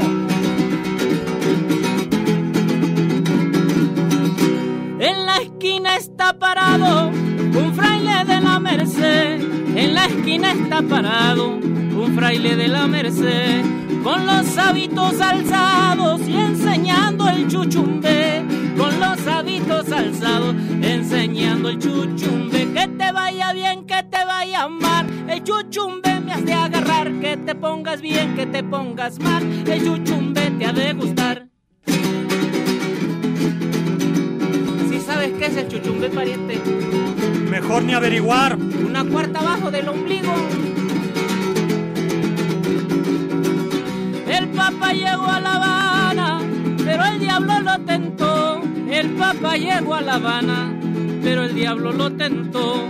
Porque al ver a una cubana y el chuchumbe se le alzó, el chuchumbe se le alzó debajo de la sotana. Que te pongas bien, que te pongas mal, el chuchumbe me hace agarrar. Que te pongas bien, que te pongas mal, el chuchumbe te ha de gustar.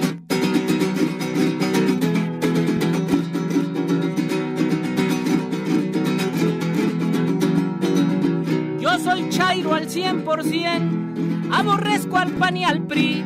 Yo soy Chairo al 100% y aborrezco al PAN y al PRI. Pero a nadie le soy fiel, quiero más a mi país. Criticar a Andrés Manuel no me convierte en fifi. Que te vaya bien, que te pongas mal. El chuchumbe me hace agarrar.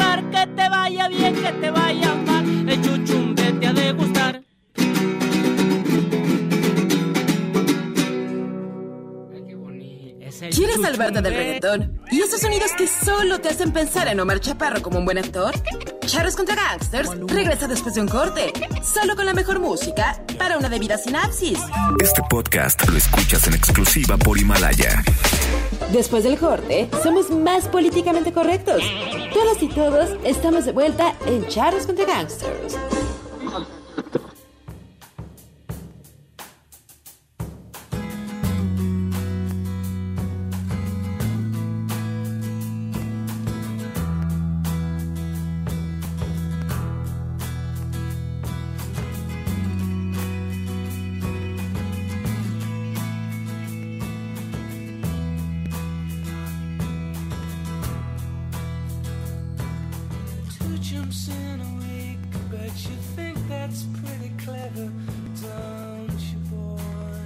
Regreso en Charlos contra Gangsters, estamos escuchando del The Bends, uno de los grandes discos de Radiohead. Esto que se llama High and Dry. Y nos dice Sandra, hola charritos, pues yo estoy bien fregada. No consigo chamba y no soy ni de relajo, simpatizante del gancito Morenela. Saludos. Miguel Martínez, Adrián, no.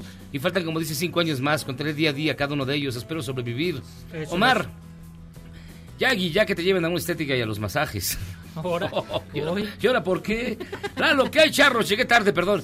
¿Cómo se llama la película de la que hablaban al principio del programa? Se llama The Irishman. Eh, la última película, bueno, la más reciente película de Martin Scorsese, que está en la plataforma de Netflix y que también ustedes pueden ver en sus cines favoritos. Está en varios, particularmente en salas de arte. Eh, eh, eh, Miguel, Miyagi, doctor Zagal, van a ir al Salón Veracruz. Ahora que van a la FIL de Guadalajara, se pone muy bueno en esta temporada de la FIL. ¿Usted va a ir? Pues tú vas a ir. Sí, yo, yo sí, yo sí voy a reventarme hasta morir. Y yo iré, pero me retiraré temprano. De hecho, lo vamos a llevar para corromperlo un poco. No, poquito. Jorge Ganses contra Charlo. Le saluda a su amigo el Chairo Fifi de Azcapotzalco. Ay, eso está bien, eso es nuevo Chairo. Fifi. Y ya está con nosotros porque usted lo pidió más temprano todavía. Aquí está Eduardo Reyes. Vamos a llorar. Por eso puso esta rola de, de- Radiohead. Bueno, Esto bueno, la canción está más alegre que lo que nos va a decir él, así que usted se imaginará. La alegría de mal gusto. ¿Cómo están? Escuchamos. Bien, Hola, tú. Qué milagro. Hola. aquí. A ver, un, un año de la administración de Andrés Manuel López Obrador. Ya Adrián Villegas del Gabinete de Comunicación Estratégica nos presentó una encuesta que se realizó, eso sí, vía telefónica, es bien importante destacarlo, y eso sí, entre la clase media, eso sí, y obtuvimos resultados bastante interesantes. ¿Cuál es el análisis que tú nos traes, mi estimado Eduardo, a través de Intelite?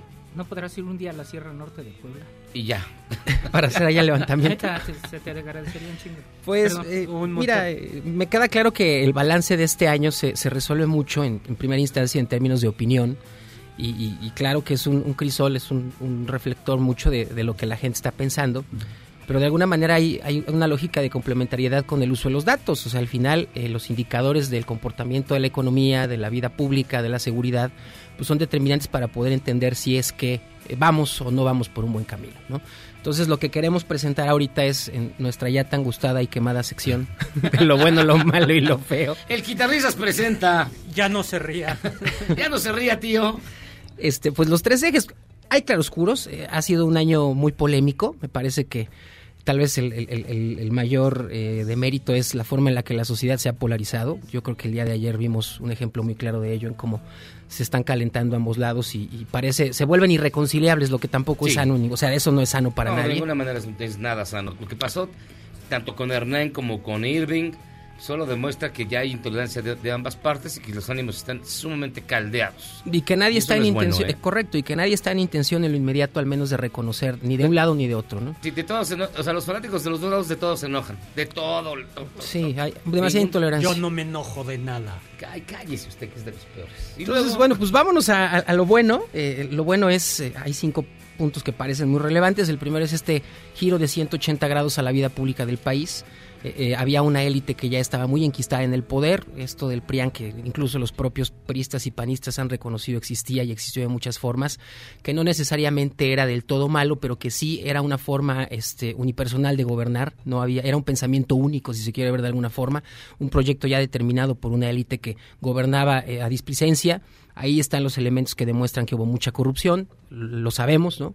Este, este cambio no necesariamente tiene que ir por la buena vía, pero el cambio era importante. Al final el mensaje que la oposición reciba de si quiere volver al poder le va a exigir eh, replantearse cómo quiere gobernar. Y eso es importante. Muchísimo. Eso tiene que ser. O sea, si, si, si el No se gobierno... han enterado, ¿eh? Parece que no, pero tendrán que hacerlo. Esto es, lo que venga tendrá que ser algo mejor que lo que se tenía y que lo que se tiene. Y eso tiene por fuerza que estar demostrado en el voto democrático. Ahora, bien, bien Entonces, rápido, en, en es- la posición de la, la posición de la oposición, ¿tú crees, y es muy rápido la pregunta, que ya debemos de abandonar el centro y movernos hacia los, los extremos? Es decir, ¿la oposición tiene que radicalizarle para ganar? No. ¿O tiene que quedarse en el centro? Yo creo que la oposición, mira, creo que las posiciones ideológicas se han desdibujado mucho. Ajá. Esto es, yo creo que ya el tema no es si somos de izquierda o de derecha, sino es si estamos personal. en el pasado o queremos ver al futuro. Sea, creo que los políticos lo que hoy tienen que entender es que el problema no es el pasado, sino es lo que viene. Y eso no necesariamente tiene que ser eh, de izquierda radical o de derecha radical. Eso ya me parece muy caduco. Más bien, la pregunta es qué se, va, qué se hace para llevar a México a la modernidad y en un esquema de inclusión. Esto es el gran, la gran herencia de los gobiernos anteriores fue la desigualdad. Este gobierno está, en teoría, paliando eso, pero está generando muchos eh, baches, muchos eh, vacíos en esa lógica. Hay acusaciones de autori- autoritarismo, hay ejercicios del gasto que están muy mal planeados, hay reglas de operación que no son claras. Entonces, en esa lucha por llegar al futuro, la pregunta es cómo construir un país moderno e igualitario. Estabas en los cinco logros Lo, de Andrés Manuel. lo bueno, sí. O sea, al final este giro es, es sano. Ajá. El otro tiene que ver con la austeridad. Me parece que el gobierno, si bien es cierto, no ha dirigido bien el gasto, sí está haciendo un esfuerzo importante por no derrochar los recursos públicos. El tercero tiene que ver con la que es un gobierno disciplinado en términos macroeconómicos, no se está endeudando, es muy importante. Eso es importante. Hay que recordarle a la gente que dos sexenios generaron una deuda 132% mayor de la que había en el país. O sea. Peña Nieto solo eh, eh, aumentó la deuda 5 billones de pesos y eh, Felipe Calderón 3.2 billones. ¿Y entonces fue a gasto corriente? Ah, Eso es, sí, es correcto. Todo eso es en gasto corriente y cartera, literalmente es pura cartera vencida. ¿Y qué quiere decir eso? Que es un país que no creció y que tuvo recursos extraordinarios sin que estos representaran ningún tipo de estímulo para las actividades productivas.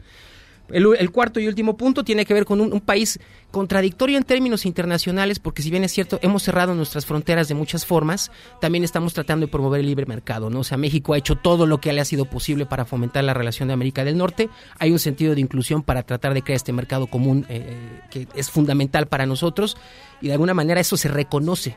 ¿Por qué? Porque hemos tenido otras posturas que demuestran que más que sobre ideologizados estamos siendo pragmáticos en lo que tenemos que serlo. Ahora, En la macroeconomía. Correcto. Y quinto y último punto, pues las leyes. O sea, hay que reconocer también esta batería de leyes que ha aprobado el Congreso. Está la ley de austeridad republicana, está el Registro Nacional de Detenciones, está la ley de revocación de mandato, está la integración del Sistema Nacional Anticorrupción. Vaya, ahí hay eh, una batería de, de- de posibilidades para que el país sí abandone esta, este andamiaje ya preconstruido de mucha corrupción y muy viciado por la clase política. Muy bien. Habrá que ver si esto trasciende o no. Pero ahí está lo bueno. Lo malo, ahora sí, aquí viene lo feo. ¿Estabas hablando de lo bueno? No, sí, era, era lo bueno, lo primero. Y ahora, Lo malo es que eh, tenemos eh, dos ejes que hemos venido reiterando cada semana prácticamente que no están funcionando. Uno es la economía.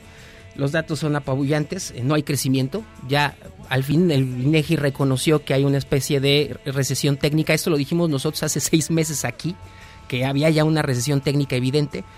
Hay que hacer la comparativa. Si nosotros juntamos los tres trimestres de eh, diciembre a diciembre, literalmente, el crecimiento fue por trimestre en México 0.1, 0.3 y ahora menos 0.2.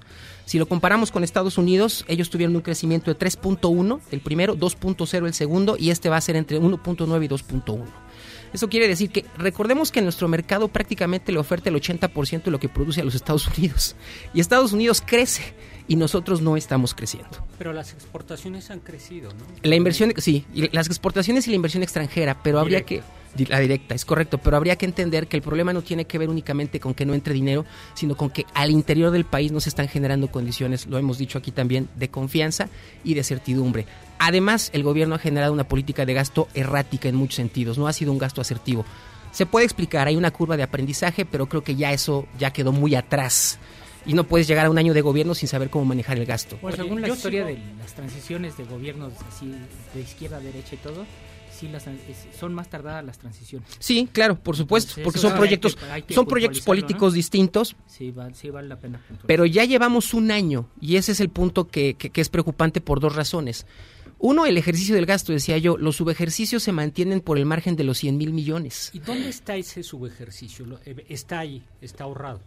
En teoría es un gasto que no se ha ejercido, es correcto, la Tesorería Federal lo debe tener y este último mes debe generarse de manera masiva. Todavía lo que es el cierre de diciembre y principios de enero. Hay que recordar que los presupuestos el gobierno los empieza a, a- a- a utilizar o a gastar por ahí de febrero o marzo, ¿no? Y eso quiere decir que todavía en enero y febrero se usan recursos del año anterior. Esto es muy normal, es correcto, esto es normal. Pero sí es preocupante que ya llevamos, eh, 10, bueno, ya 11 meses de gobierno y todavía hay dependencias que no acaban de atinar cómo gastar su recurso, o porque no se los autorizan, o porque no se aprende, o porque los manuales de procedimiento para el ejercicio del Es gasto son difícil. erráticos. Es dif- Ah. sí, no es algo sencillo. Ahora, por ley, ¿qué va a pasar con ese dinero de su si no se gasta, se tiene que regresar a la, a la tesorería. Y ese, ese recurso se debe implementar para el próximo presupuesto, que es el 2020. Así tendría que ser. Ahora, el otro indicador que es, me parece a mí de los más preocupantes es el comportamiento del empleo. Esto es una cuestión que... ¿Pero ¿por qué te parece, te parece tan preocupante? Porque está estancado. No solamente estancado, sino se han perdido muchísimos empleos. Y aquí es donde me parece que el dato es revelador. Eh, la generación, eh, el estimado para cerrar el año de generación de empleos va a estar alrededor de los 335 mil. Esto es 49.3% menos que los 660 mil que se crearon el año pasado. Esto quiere decir que creamos la mitad de empleos de los que el año, el último año eh, del gobierno de Peña Nieto Peña. creó. ¿Empleos formales? Empleos estos son formales. Y aquí lo peor de todo es que dice la OCDE que para ser un país en vías de desarrollo con oportunidades óptimas y abatir la pobreza, se deben crear en un país como el nuestro al menos 1.5 millones de empleos al año. Esto quiere decir que estamos creando la cuarta parte, menos de la cuarta parte de los empleos que se deberían crear para que el país tuviera una expectativa de crecimiento mayor al 2%, que es lo que comprometió el gobierno este gobierno. Bueno, ellos habían dicho el 4, después al 2, ¿no? Y después 4 promedio. Entonces, ahora, los datos son, son, preocupantes porque las caídas son sostenidísimas. En enero se perdió el 16.8% de empleo, en febrero el 18.3%, en marzo el 46%, o sea, empleos que se cayeron, que se, que se están perdiendo. Y hay un estudio del este dato no es, no es de un servidor, el Centro de Estudios Económicos del Sector Privado dice que en lo que va del año se destruyeron 2.9 millones de empleos con ingresos superiores a los tres salarios mínimos. Y en contraparte, se subieron o aumentaron 12% empleos que pagan de uno a dos salarios. Esto quiere decir que la gente... Precarización. Es correcto, la precarización del Ay, sal- qué bonitas palabras. Esa es la palabra ideal.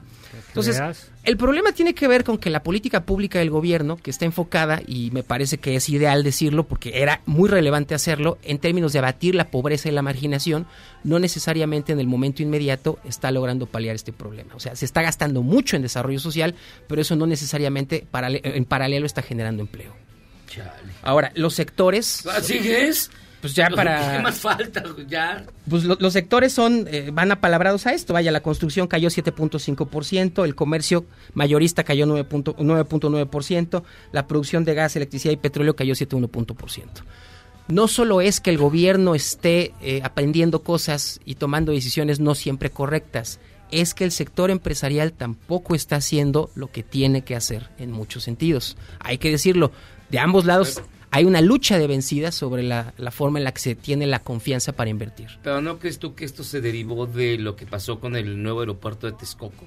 Creo que uno de los factores principales sí fue la cancelación del Que se aeropuerto. perdió la confianza y... O sea, ahí se empezaron a mirar feo, pues. Creo que ya se ve, creo que llevan varias décadas viéndose feo. feo, sí, claro. Oye, creo que llevan varias décadas. Pero Presidencia misma ha dicho en varios momentos que el, el tema fiscal importante se tocará después del 21.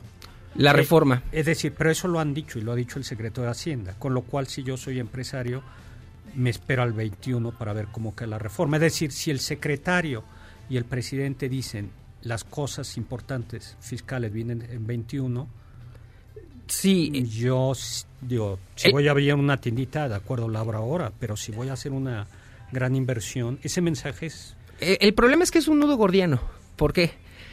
Desde el aero- desde- Háblame, háblame bonito. Eso me, A ver, me gusta el la- nivel es que un nudo- vamos es teniendo. La precarización, el nudo gordito. Es un nudo hecho de nudos, El nudo- vamos a El decir. nudo de globo. el- bueno, No, lo que digo tú es- no me veas feo. es, es un aviso.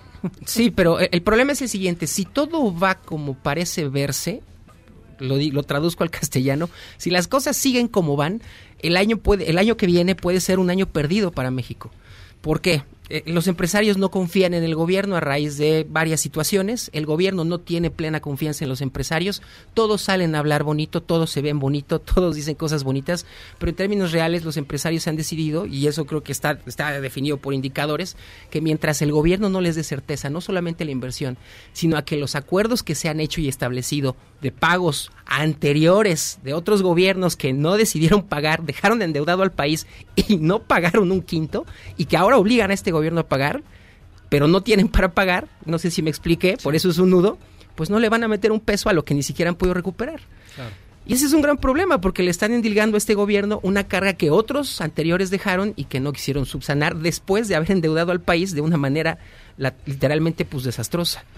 Esto ya es de lo malo que entra lo feo, pero todavía no es lo feo, hay cosas todavía más feas. No, esto es todavía lo malo. Lo feo es... Espérate, Ya, ya, ya, ya, ya me está doliendo la cabeza. A ver, rápido, ¿qué es lo feo?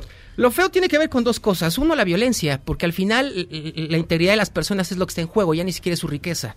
Y estamos hablando de una administración que tiene en promedio entre 2.700 y 2.900 ejecuciones al mes, u homicidios, para decirlo de la manera correcta. Es ya 95% probable que vamos a llegar al año más violento en la historia registrado y estamos hablando de que ya estamos en el orden de los 29.600 homicidios. Eh, la Guardia Nacional es, un- es una curva de aprendizaje también, pero en este momento no hay nada que asegure. Lo vimos el, el día que el presidente mandó su mensaje, el día primero, tuvimos 121 homicidios en el país. Es el día más violento desde... 127. Ciento, yo- me quedé en 21, pues, me, te- me robaste 6. Cayeron seis más después de que tú cerraste la cuenta. Y eso va acompañado de otra cosa que me parece muy, a mí sí en lo personal me parece de- de- delicada, y tiene que ver con declaraciones del presidente, porque al final dicen mucho de la forma en la que él ve el país. La primera es que él no reconoce el problema económico todavía, él dice que es una cuestión de equilibrar el comportamiento de las finanzas. El segundo es que él da por sentadas que estas 100 universidades Benito Juárez ya funcionan, cuando todavía no tenemos elementos probados de que ya existan 100 universidades en el país. El tercero es que él comentó que la estrategia de seguridad estaba definida en el Plan Nacional de Desarrollo. No hay estrategia de seguridad en el Plan Nacional de Desarrollo. Y el cuarto es que hay un abandono total de lo que se conoce como la banca de desarrollo y que con este Banco del Bienestar que quiere implementar, eh, mencionó 13 mil sucursales, cuando de todos los bancos en conjunto, pues no hay. Todavía no llegamos ni a 12. de- Andaremos por las 10 mil, 12 mil sucursales a nivel nacional de 10 bancos que hay en México. Entonces, que el gobierno en un año pretenda implementar un proyecto de esta naturaleza, no digo que no sea posible, pero es brutalmente ambicioso cuando en términos reales hay una serie de declaraciones que, que caen en letra muerta. Por último están los famosos compromisos presidenciales. El presidente hizo 100, 100 compromisos, ¿no? Eh, Ajá. que, que, bueno, al final son eh, la base de su proyecto político. Él ayer dijo que ya había cumplido 89 de los 100. Eh, nosotros en Intelite hacemos un recuento eh, donde vemos que hay 63 resueltos. Eh, hay 26 que no son comprobables y eso no tiene que ver con el presidente, o sea, es una cuestión de tiempo. Muchos y esa es otro- otra cosa que habría que aclarar. El proyecto presidencial pues, se ciña a, a largo plazo, no es algo que se pueda resolver en dos días y 11 a 1 cumplidos. Es así como nosotros lo vemos. Entonces, hay claroscuros y el principal tiene que ver con la forma en la que comunicamos las cosas, ¿no? Ahí es donde tal vez preocupa un poco más. Híjole, al otro tenemos hoy menos tiempo todavía Claro, porque qué claro. barbaridad Está contigo. bien, está bien. datos gachos. Mira, ya Sonecito se enojó, ya está No, todo- sí me, me da la impresión que sí, yo el domingo sí te vi en reforma, pero no estoy seguro. ¿No? No, yo. No estoy seguro. La verdad es que jamás, este, ni una No, ni pues, no, otra, no, ¿eh? no estoy asegurando, Ni una ni otra. solamente me da, me No, da la yo creo que hay cosas buenas, y pero creo que las cifras, o sea, al final uno no las inventa, ¿no? Pues ahí están los indicadores generados por las instancias oficiales. Y se, te, queda olvida, y claro se te que- olvida lo importante, rescataron un mono capuchino y dos tucanes. Eso es importante. Y Eso es mucho mejor. y Oigan, pausa, y ahorita se despide mi buen Eduardo. Oye, qué feos datos, mano, qué barbaridad. No, Hay de todo, hay de no, todo. se me está torciendo la cara. ¿no? Ah, Mira, ya, ya está chueco. ta- también hay- No,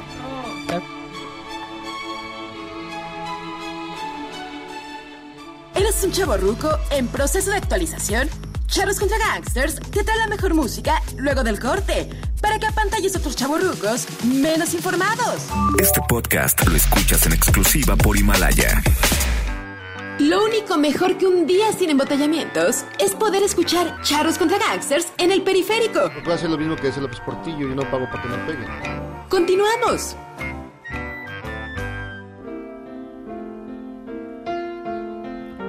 Pues usted votó por ella a través de nuestro sitio de Twitter, arroba Jairo Miyagi. Esta es la versión original de disco, del disco mejor dicho, Anada the Opera. Un título inspirado en una película de los hermanos Marx, Queen, que se llama Love of My Life. Love of my life, you've hurt me. You've broken my heart, and now you my life, can't you see? Bring it back, bring it back. Don't take it away from me because you don't know what it means to mire,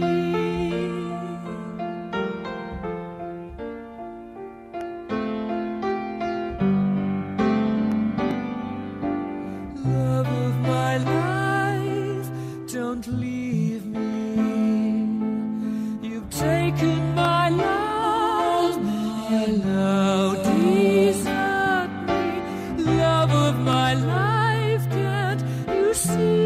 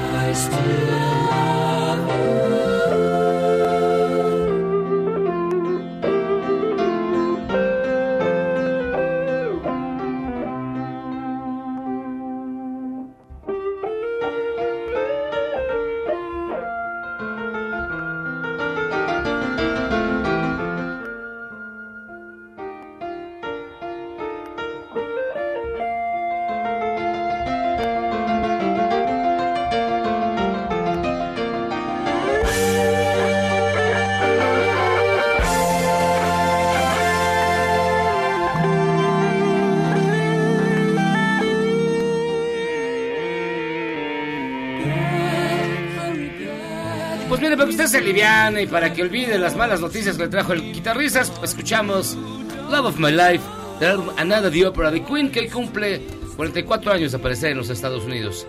Escúcheme el final, el final nada más. Súbele tantito. Eh, eh, eso. Mira, qué bonito termina.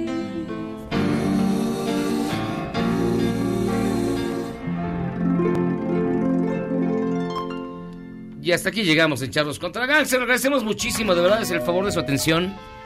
Gracias, mi estimado Eduardo. Al contrario, les dejamos nuestra página www.intelite, no dejen de visitarla, y nuestro Twitter, arroba Eduardo Reyes 34. Un gusto. Gracias, mi estimado. Nos vemos, ya sabes, eh, primeramente Dios y el Supremo Gobierno, y si las encuestas me lo permiten. A ver si llego el lunes, que ya estoy bien La preocupado. opinión. Vámonos, doctor Zagal. Nos vemos, nos vemos, nos vemos el viernes en Guadalajara. Nos vemos en Guadalajara. Vámonos, Jairo Calixto. nos vemos. Hasta aquí llegamos a Charlos contra Gangster. Que tengan ustedes una gran noche. Escuchando Good Company de Queen. Besitos, ahí se ven. Vámonos. Este podcast lo escuchas en exclusiva por Himalaya. Si aún no lo haces, descarga la app para que no te pierdas ningún capítulo. Himalaya.com